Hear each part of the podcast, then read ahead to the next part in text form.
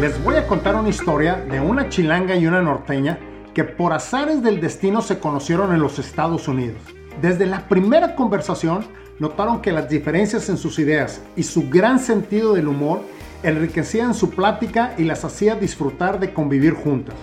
Un día, mientras filosofaban sobre la vida, la norteña dijo, Oye Ale, deberíamos de hacer un podcast. Es que de verdad que todos estos temas de los que tú y yo platicamos pueden beneficiar a otras personas, no nada más a nosotras. Y la chilanga coincidió.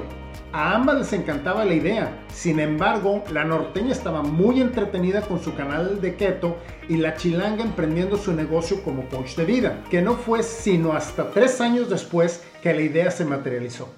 Y es así como surgió la idea de reír, llorar y mandar a volar.